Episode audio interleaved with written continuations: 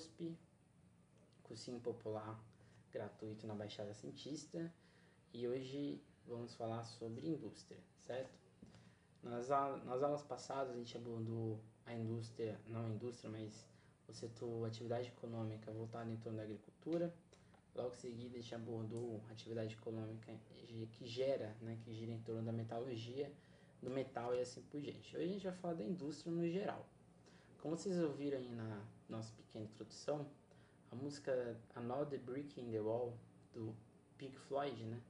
Música é, composta em 1979, assim como o álbum foi lançado em 1979, é, a ideia da música gira em torno dessa opressão desse sistema educacional, no caso aqui é, da música, mas essa opressão que gira -se em torno é, da criança, do jovem, do adulto, seja lá o que for, dentro dessa padronização, né? dentro dessa ideia de que o tijolo está ali na parede e que você é apenas um tijolo dentro disso, então todas as suas emoções, tudo que você sente, tudo que você pensa, tem que ficar enclausurado dentro dessa parede, né? Que na verdade, né, quando ele diz somos, somos é, todos são tão, somente tijolos na parede, é essa, vamos dizer assim, essa crítica a este contexto que está sendo colocado. Então a música, embora seja o, a princípio fora do contexto aqui da ideia de industrialização, né, a princípio, ela expressa um ponto importante, né? Como dentro do processo social somos apenas postos com mais apenas com apenas mais um tijolo, né? Seja no processo educacional, do vestibular, da faculdade, do emprego, da sociabilidade, estamos sempre postos dentro de uma realidade de impotência, o que nos faz assim serem membros de uma rede de produção tal qual o clipe. Se a gente for pensar o vestibular, o vestibular é uma grande indústria, certo? Vamos pensar aqui, por exemplo, a FUVEST, né? A FUVEST vai lá, lança o edital dela. Aquele edital dela tem várias regras, tem várias medidas. E você só entra dentro desse, desse nicho, né, que é a FUVEST, a partir do momento que você paga uma taxa. Ou você é isento dessa taxa. Mas independente do que for, há uma taxa a ser paga. Dentro disso, é, a FUVEST em si emprega várias pessoas dentro do, do prédio que ela tem, ali na entrada do portão, se não me engano, portão 1 da USP.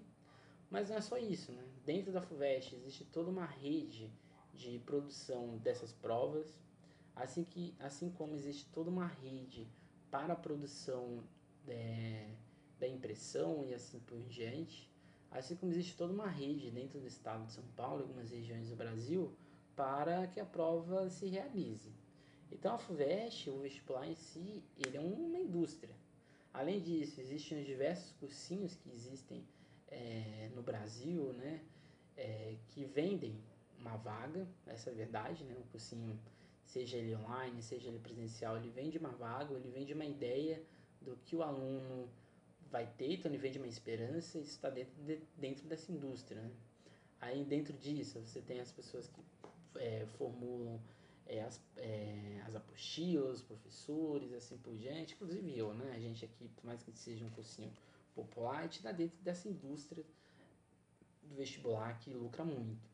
Então, de certa maneira, a gente na educação, na escola, seja na faculdade, seja no processo vestibular, a gente está dentro deste processo industrial. E aqui a gente chega num outro ponto, né? Que a gente pode pensar a indústria como sendo uma atividade econômica de larga produção, que visa, por meio do trabalho, a transformação de alguma coisa em algo.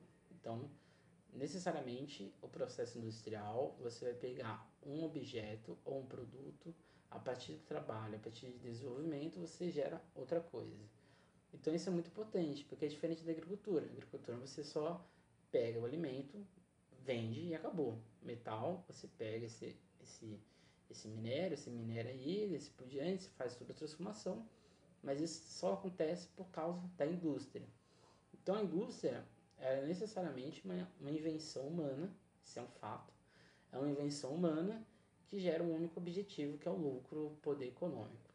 Então, embora seja um conceito concreto, ela também pode denominar algo abstrato, né? Como a gente falou agora, a indústria do carnaval, você tem a indústria da moda, por exemplo, que gira em torno não só da loja, mas se gira em torno da produção, se gira em torno quem vai consumir, de quem vai projetar uma coleção, de onde vai vir o material e assim por diante. Então essa indústria, no ponto de vista subjetivo, ela vai além ou ela, ela extrapola essa ideia de algo somente concreto. A construção como algo concreto, ela vai acontecer aí sim no século XVIII, já no contexto inglês.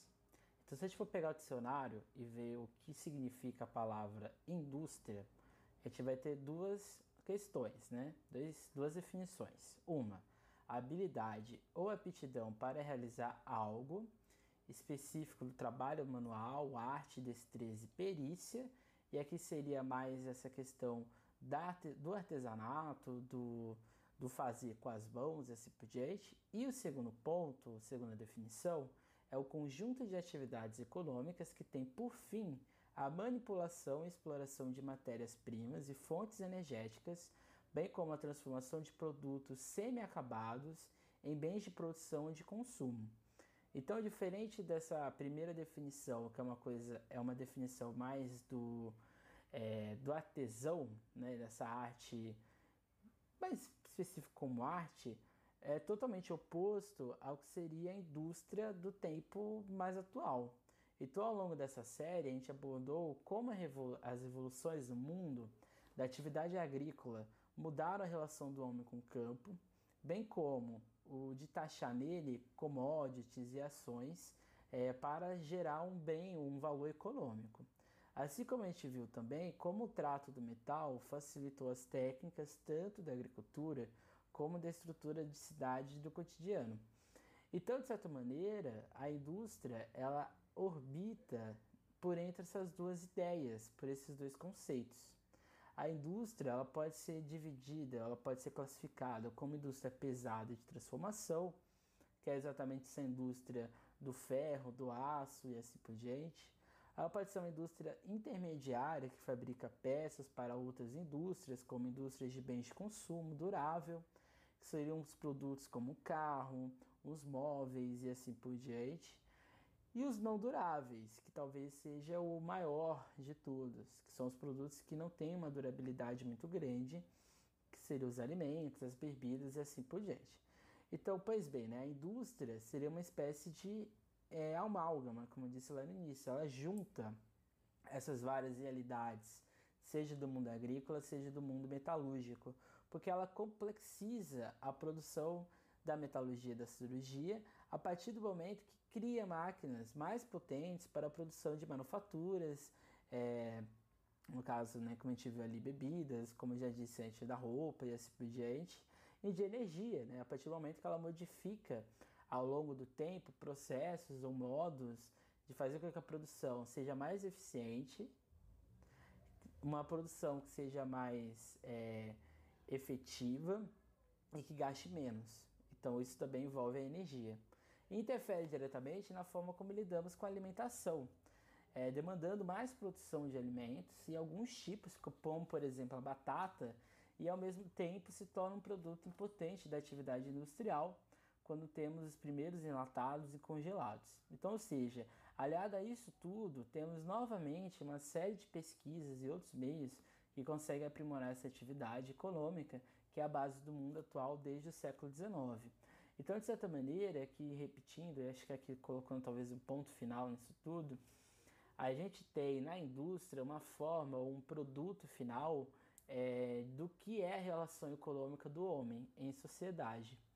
Porque se até um certo período era a agricultura, depois de um certo período foi a metalurgia, a indústria, de certa maneira, ela é, complexiza, ela aprimora essas duas vertentes econômicas.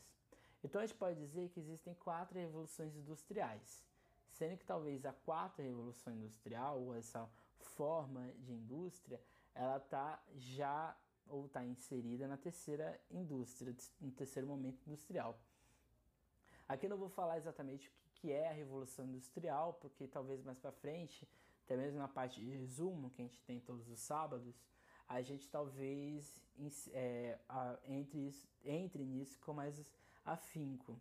Aqui eu vou ficar mais direcionado ao que é esse tipo de indústria, beleza? Então a primeira revolução industrial ela vai acontecer na Inglaterra, ela gira em torno da ideia da produção energética a partir do carvão mineral. Existe uma dicotomia entre o mundo do artesanato, esse mundo das manufaturas, em relação ou em combate a esse mundo. É, desculpa, existe uma dicotomia entre esse mundo do artesanato e esse mundo da manufatura, e aqui essa manufatura industrial. O que gera o confronto de pontos de vista sobre como produzir em larga escala, ou seja, será que é mais eficiente você ter uma produção de, sei lá, um metro de tecido, só uma pessoa fazendo tear com fio, ou é mais efetivo você ter várias máquinas teando é, vários metros de tecido num dia, por hora e assim por diante. Então, o principal ponto da indústria é o que? É fazer com que esse mundo do artesanato, esse mundo dos ofícios que a gente viu lá na Idade Média surgindo, esse mundo agora ele precisa ser modificado. Esse mundo agora precisa enfrentar ou passar por uma outra possibilidade, por um outro modo que gere o que? Mais lucro. Então aqui a gente está falando de uma sociedade burguesa. A sociedade inglesa que a gente está aqui abordando é a sociedade que consegue descentralizar o poder do rei, o rei que na época até as revoluções inglesas era a figura central do poder, mas agora quem é a figura central do poder é o parlamento. A partir, a partir do momento que o parlamento entra em jogo, entra em jogo essa burguesia. Essa burguesia que tem é, capital para investir, essa burguesia que tem possibilidades de fazer um desenvolvimento voltado para os seus próprios interesses. Então isso é muito importante, isso é muito necessário a gente ter em mente para que a gente não fuja muito do que é, é do que, a gente está é, aqui abordando. Então a gente está falando de uma sociedade burguesa, uma cidade com capital e que vai investir nesse primeiro processo industrial, que é um processo super agressivo, é um processo que modifica a urbanidade, modifica a paisagem sonora, a paisagem visual de toda a Inglaterra, beleza? Então a gente tem, dentro dessa realidade da primeira indústria, da primeira, primeiro momento industrial, a gente tem a manufatura, é, como já, que já ocorria né, anteriormente, é, só que de forma mais, é, vamos dizer assim, incipiente, já ocorria nesse momento uma divisão do trabalho, onde cada operário realizava uma tarefa ou se responsabilizava por parte da produção.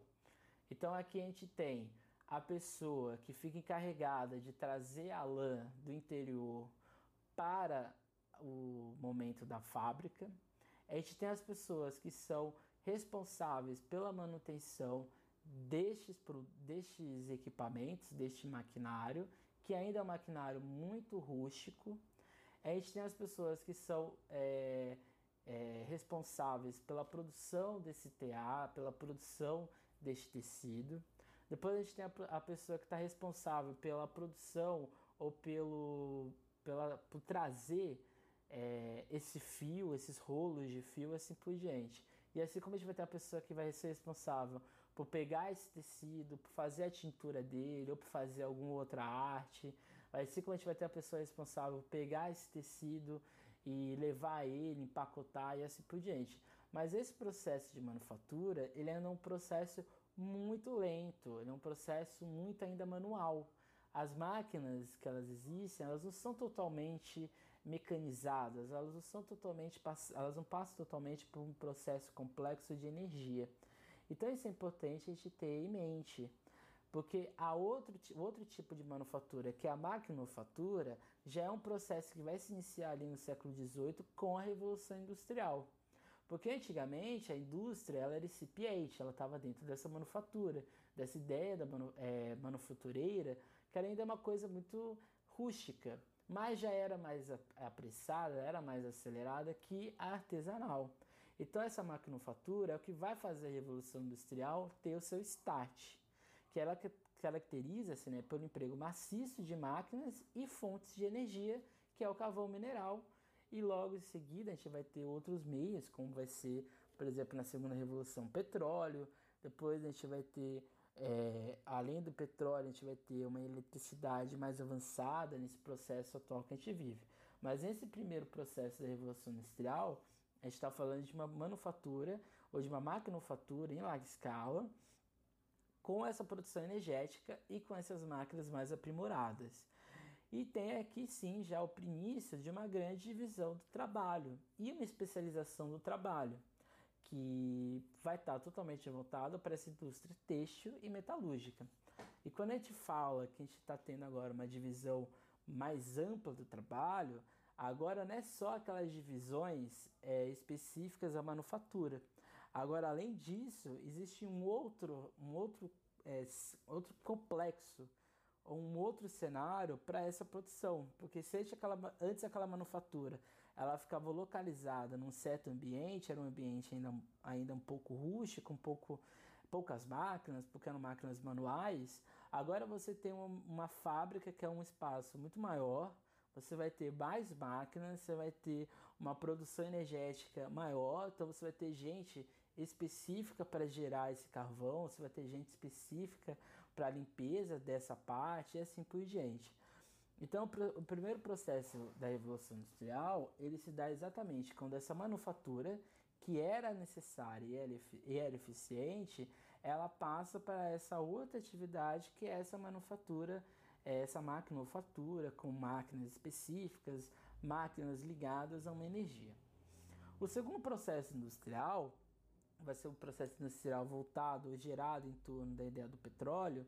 E aqui a gente vai ter já um, um início ou um indício de que a revolução não fica mais restrita à Inglaterra. Ela vai agora se espalhar pela Europa, ela vai se espalhar pelos Estados Unidos e por algumas partes da América e da Ásia e da África, mas principalmente ela vai se concentrar na Europa e nos Estados Unidos. Esse segundo processo industrial, a gente vai ter, além dessa expansão da, da atividade industrial, a gente vai ter também a expansão da atividade, de novos meios de produção, de novas matérias-primas, de nichos específicos para determinados produtos. Então, a gente está falando de uma interligação de novas tecnologias e novos meios de produção e consumo. Assim temos uma mudança, a mudança do ferro, carvão e energia a vapor, que era essa é, herdados desse mundo mais antigo, desse mundo pré-moderno, para uma energia elétrica e do petróleo, bem como o aprimoramento do aço. Então agora a gente está falando de quê? De uma indústria que não é mais só em larga escala, a gente está falando agora de uma indústria massiva. Ela precisa de é, uma massificação ou ela precisa de uma condição maior para que ela se introduza.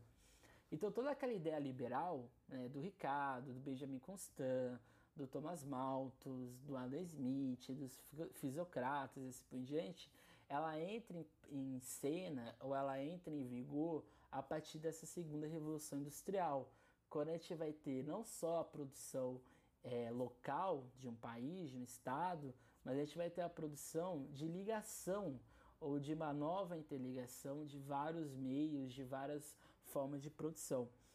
Então aqui a gente está falando de, uma, é, de um mercado amplo, o que envolve não só a produção, mas principalmente o abastecimento dessa produção. E aqui a gente tem todo o pensamento do Thomas Malthus de progressão aritmética, de progressão geométrica, e a necessidade de uma divisão maior do trabalho.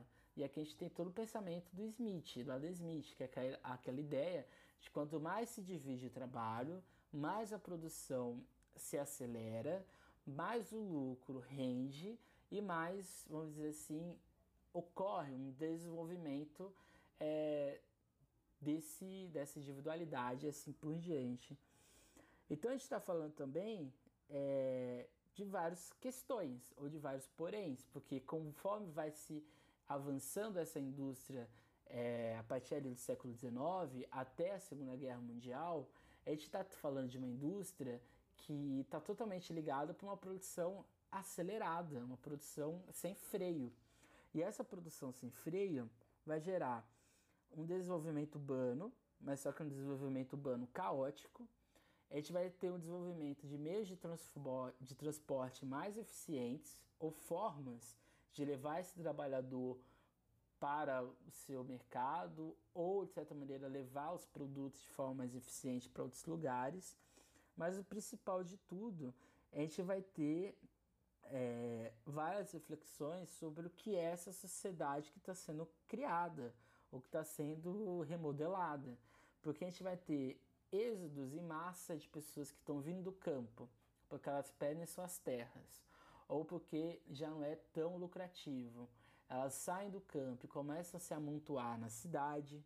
Isso vai acontecer ou vai gerar uma favelização ou núcleos, cortiços e outras coisas mais é, sem nenhuma condição mínima de vida, sem nenhuma condição mínima de é, segurança alimentar e assim por diante.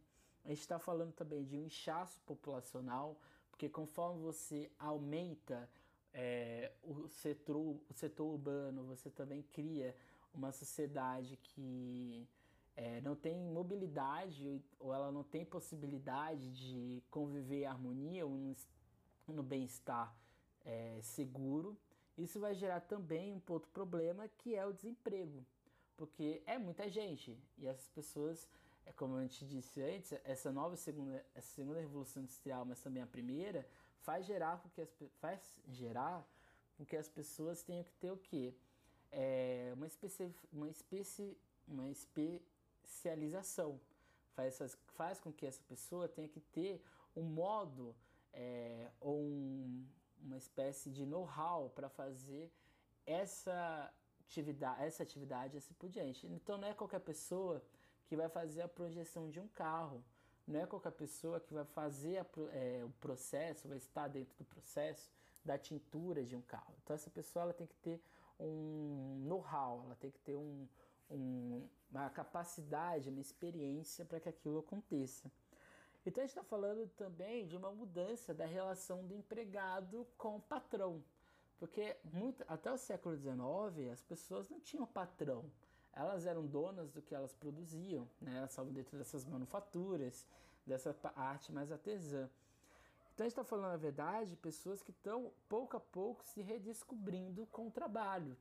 Então a gente está aqui tendo início com o processo da indústria, dessa modificação do trabalho, porque lá na agricultura não demandava muita gente. No, na parte de metal, na metalurgia, demandava, mas era uma coisa muito ainda incipiente. Agora está falando de uma indústria em larga escala, que às vezes o mercado agrícola depende desse mercado metalúrgico.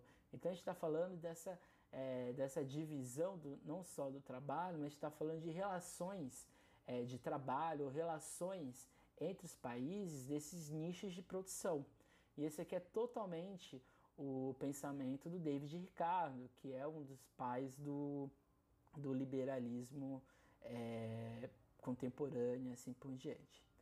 E isso vai fazer, aí talvez seja mais evidente, que é a concentração de renda, que é, vai ser poucos ou é, poucas pessoas que vão ter dentro desses nichos de produção é, a riqueza quase que completa de tudo que é produzido. Então a gente vai ter pessoas mais pobres, pessoas mais ricas, e a gente vai ter até mesmo a criação do que é esse pobre do que é esse rico. Porque antigamente ser pobre era você não estar dentro de sociedade, era você não estar dentro dessas redes criadas. Agora não. Agora você tem que estar dentro dessa rede criada e você tem que estar produzindo, você tem que estar é, orientado do seu progresso a partir do seu trabalho. Então a gente tem até a Segunda Guerra Mundial essa relação é, de, de lucro ou de produção totalmente desenfreada. A gente vai ter a modificação a partir da terceira revolução industrial, quando vai entrar um outro fator dentro de tudo isso, que é a informática. Porque quando existe o processo de informática, a gente vai passar a desvalorizar esse trabalho então, aquele trabalhador que não tinha formação alguma, ele vai entrar ainda mais em desuso, ou seja, ele vai ser substituído por máquinas. Aquele, aquele trabalhador que era especializado ou tinha uma produção específica, ele agora vai ter que se aprimorar para entrar dentro desse mercado de trabalho, ou ele vai ter que aceitar fazer, vamos dizer assim, uma parte de coadjuvante neste processo. Então o processo da informática está totalmente ligado com o processo de globalização, porque essa indústria ela não vai ser só local, ela vai passar a ser multinacional. Aquela divisão do trabalho que existia, ela vai ter uma divisão agora do trabalho no seu ponto máximo. Porque se anteriormente você produzia um móvel, por exemplo, você produzia, você pegava madeira no seu país, você pegava ali é, os produtos ali naquela região e fazia um móvel. Agora você tem outros componentes, você tem outros, outros bens de consumo que necessitam de uma rede ampla de processos industriais. Então, para você ter um celular, você tem que ter uma parte que vem da África, uma parte que vem da China, uma parte que vem da América, uma parte que sai dos Estados Unidos, uma parte que sai da Europa. Então, você tem uma máxima divisão do trabalho, você tem uma concentração de renda agora muito maior, porque agora você vai ter multinacionais, e dentro dessas multinacionais você tem várias empresas que na verdade é uma só. Então você cria uma indústria ou um processo industrial muito mais complexo, muito mais agressivo e ele se torna totalmente politizado de certa maneira, porque agora essa indústria ela vai passar ou ela vai exigir mais uma regulação do Estado. Então isso é importante porque lá na primeira industrial, na primeira leva da indústria, a gente está falando apenas, ou a gente está ali postulando uma indústria vamos dizer assim, muito específica. É uma indústria têxtil, é uma indústria da metalurgia. E agora a gente sai nessa revolução atual, que é que a gente passa no século XXI e final do XX, de, uma, de um processo industrial totalmente automatizado, de uma desumanização do trabalho, ou seja, o trabalho não precisa somente do homem ou de uma pessoa, ele pode ser feito por uma máquina e assim por diante, até mesmo é, pelo computador você pode fazer todo o processo de uma indústria. Então isso é muito é, agressivo e nocivo, porque as pessoas que sempre tiveram é, o lucro ou elas que tinham a concentração da renda, elas vão continuar tendo. Porque por mais que agora seja uma máquina, o lucro vai ser todo dela. Então, esse processo industrial numa escala global, ele ocorre dessa forma. Mas no Brasil, a gente vai ter isso de maneira muito mais incipiente. A metrópole, a metrópole portuguesa, ou seja, o Império Português, nunca viu com bons olhos um processo industrial nas suas colônias, até mesmo no seu território. Porque Portugal acreditava que apenas a manufatura ou esse desenvolvimento agrícola era necessário para o desenvolvimento é, econômico do seu país e assim por diante. Isso só vai mudar lá no final, é, no século XVIII, é, no século XIX, desculpa, é, quando aí sim a família real chega no Brasil e ela vai fazer algumas medidas e duas delas são as mais importantes, que é a extinção da lei que proibia a instalação de indústrias de tecido na colônia, que ou seja você é, faz com que a colônia passa a produzir ou ter uma produção dessa manufatura, que é a têxtil. Isso gera outro problema, porque Portugal comprava tecidos da Inglaterra, que é toda a questão é, existente da lei do, é, ali no final do 18 para 19. Portugal comprava tecido da Inglaterra, mas para desenvolver a indústria portuguesa, é, os tecidos também vão ser agora produzidos no Brasil. O outro motivo seria a liberação da importação de matéria-prima para abastecer as fábricas, sem cobrança da taxa de importação. E essas duas medidas têm dois outros agentes por trás. A primeira delas, a, o incentivo de indústria têxtil na colônia é nada mais nada menos porque era impossível de produzir em Portugal, já que Portugal estava em vias ou passou por um processo muito longo de intervenção é, na sua, no seu modo de produção, no caso devido ao Império Napoleônico. E o segundo é nada mais nada menos que a abertura dos portos, quando Portugal vai abrir os seus portos para as nações amigas e com isso vai, vai existir um certo desenvolvimento da colônia. Mas ela vai esbarrar, todas essas medidas esbarram porque a, o modo de produção econômico brasileiro ele era totalmente voltado para a agricultura. Então, as poucas pessoas que investiram na indústria, elas foram ou taxadas de loucas ou elas não conseguiram avançar. O maior exemplo talvez seja é, o Barão de Mauá, que ele simplesmente nadou, nadou, nadou e não conseguiu chegar em muita coisa. Então, de certa maneira, é, esse mundo industrial aqui no Brasil, ele só vai ter de fato um desenvolvimento a partir dos anos 30 e sim já no governo de Getúlio Vargas. Mas se a gente for analisar, é quase 100 anos ou mais de 100 anos depois do primeiro processo industrial na Inglaterra. Em 1930, a gente já está nesse segundo processo industrial. A gente já está tendo uma intensificação de ferrovias, a gente está tendo uma intensificação de meios de transporte, de modos de produção, de desenvolvimento de novas formas de se produzir, de novas formas de se criar indústria. Então, o Brasil ele saiu muito atrás de tudo que estava acontecendo no mundo. E isso é muito importante porque é, precisou acabar com esse sistema de oligarquia, que foi exatamente o que o Getúlio, Getúlio Vargas faz a partir da Revolução de 30, ele vai exatamente romper a oligarquia no Brasil e isso vai criar a possibilidade de desenvolvimento maior da economia brasileira. Então, é, existem vários motivos que fazem com que isso aconteça. Né?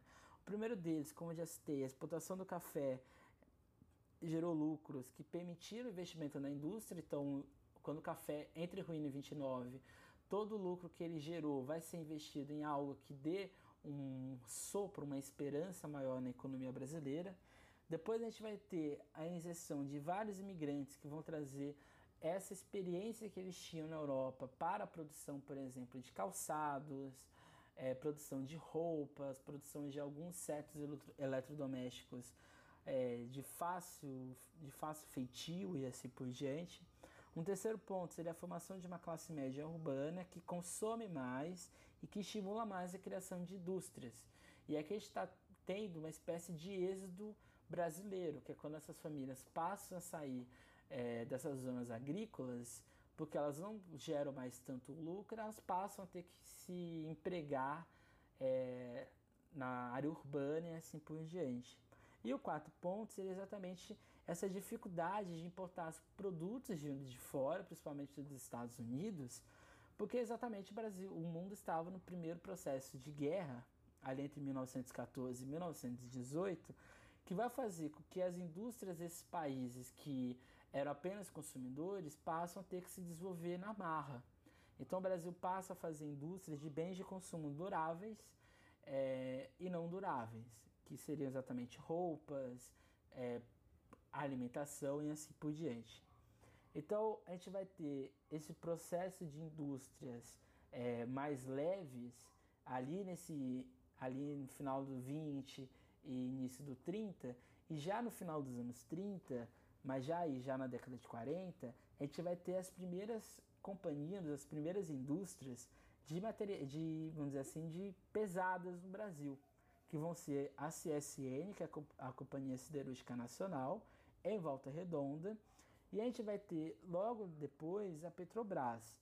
Então a gente está falando aqui de um início de produção energética no Brasil e de produção de um, uma matéria-prima que pode não ser usada, não pode, pode ser não só usada no Brasil, como ela pode ser uma medida econômica ou uma forma de garantir lucro vendendo para o exterior.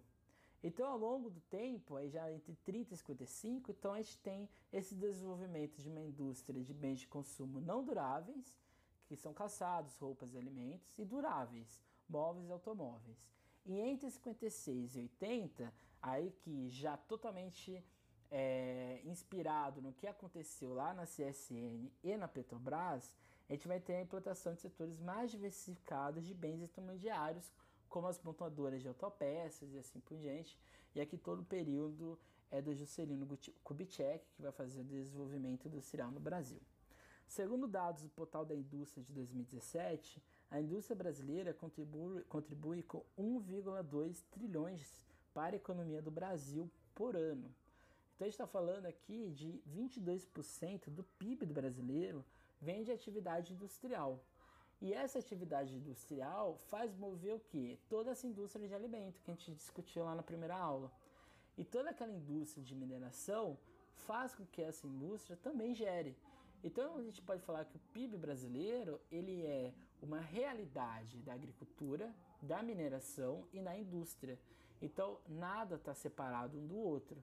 Claro que o comércio tem totalmente a ver com isso, mas a gente, isso a gente vai ver na, na, na aula que vem. Mas se a gente for pegar a economia mundial, mas principalmente a economia brasileira, ela está totalmente necessitada dessa relação desses três é, meios de produção, desses meios, desses três, é, dessas três atividades econômicas. Então, não, não se engane achando que o Brasil é um país somente agrícola. Não, o Brasil não é só um país somente agrícola.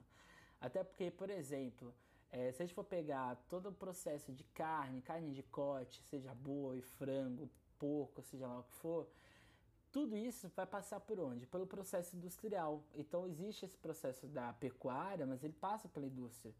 Assim como a soja, o milho, a cana, ela é a produ essa produtividade agrícola, mas ela tem que passar por onde? Pelo processo industrial. Se a gente for pegar até mesmo a agricultura familiar, ela está totalmente inserida nessa atividade industrial, porque boa parte da alimentação, essa alimentação de é, legumes, de folhas é, e de frutas, por exemplo, ela está totalmente ligada a esse consumo dessas pessoas que ou estão na atividade industrial ou estão relacionados à atividade industrial.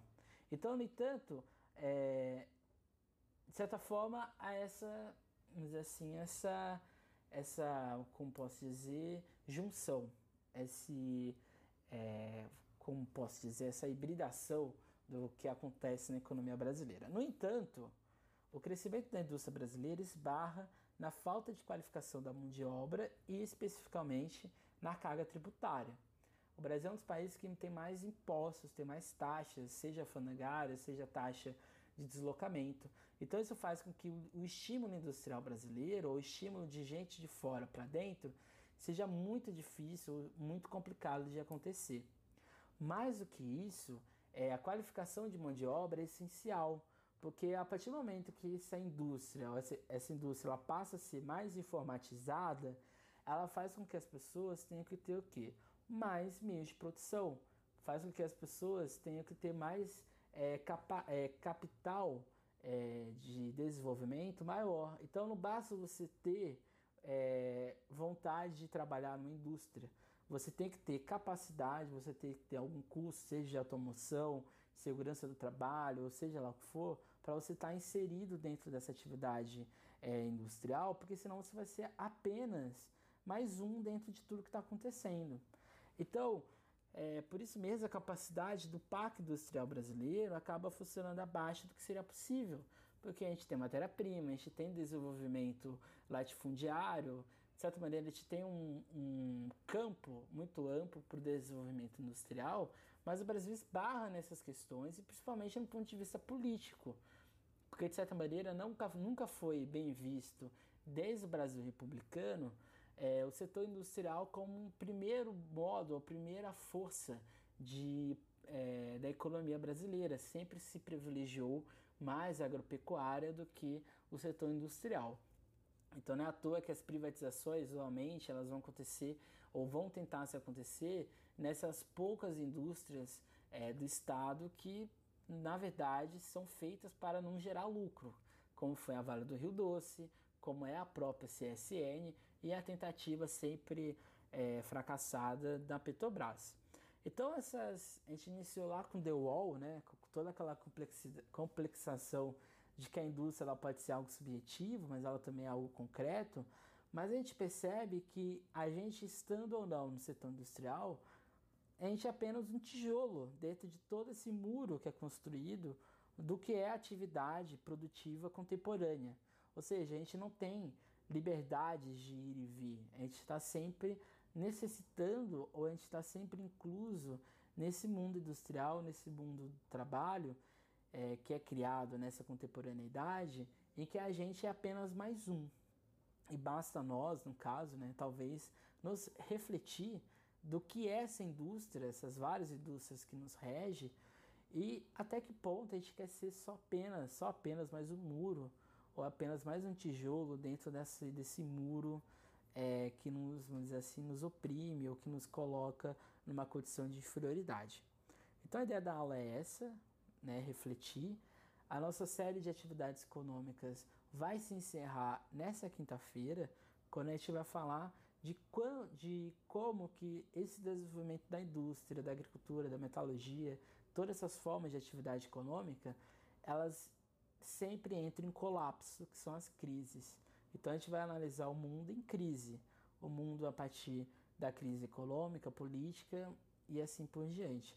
Desde lá da, é, das primeiras crises, né, crise do antigo regime, crise feudal, mas principalmente dando enfoque a partir das crises contemporâneas, aí já a crise de 29, crise do petróleo e a crise atual que a gente vive, a crise do Covid-19, que já é um novo crash de 29 contemporâneo. É isso, até mais. É, não deixe de seguir a gente no Instagram, não deixe de ver o nosso canal no YouTube com aulas mais é, conteudistas. E é isso, gente. Até mais. Bons estudos sempre. E fiquem em casa. Fiquem seguros e assim por diante. Até mais. E é isso.